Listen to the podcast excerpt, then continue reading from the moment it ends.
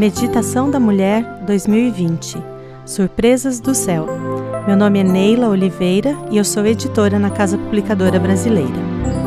19 de janeiro. Dons. Entretanto, busquem com dedicação os melhores dons. 1 aos Coríntios 12, 31. Por muito tempo convivi com um impasse em minha vida espiritual simplesmente não conseguia identificar qual era o meu dom. Muitos imaginam que a esposa do pastor deve cantar, tocar piano, pregar, liderar as mulheres, assumir o departamento infantil, entre outras tarefas. Como esposa de pastor, eu vivia angustiada, pois não canto, não toco nenhum instrumento musical e sou extremamente tímida. A timidez me atrapalhava muito no desempenho de determinadas funções na igreja. Sempre gostei de preparar sermões, mas não queria falar em público. Até mesmo ensinar na salinha das crianças me deixava desconfortável. Decidi clamar a Deus para que me ajudasse a vencer esse obstáculo e a encontrar o meu dom a fim de que eu pudesse me sentir mais útil. Comecei a estudar inglês e espanhol ainda muito jovem, e Deus me deu a oportunidade de fazer a graduação em tradutor e intérprete.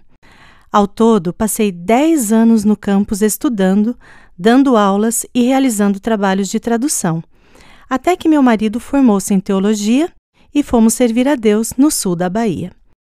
Pouco tempo depois, uma pessoa entrou em contato comigo, perguntando se eu poderia traduzir o livro do projeto Impacto e Esperança daquele ano, uma iniciativa da Igreja Adventista do Sétimo Dia de levar esperança a todas as pessoas por meio da literatura impressa.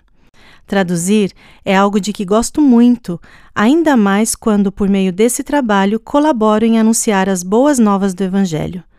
O livro foi publicado e espalhou-se pelo país como folhas de outono.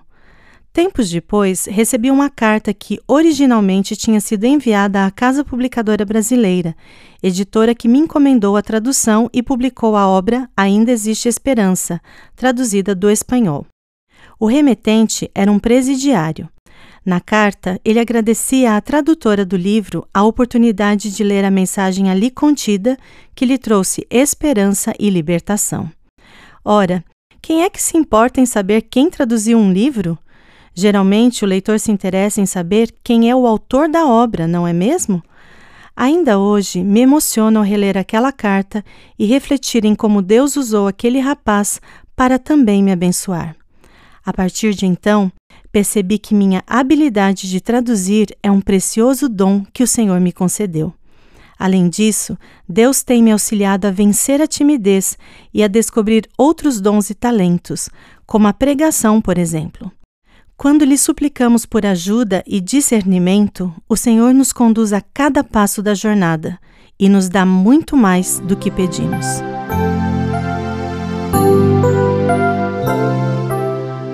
Texto escrito por Fernanda Caroline de Andrade Souza.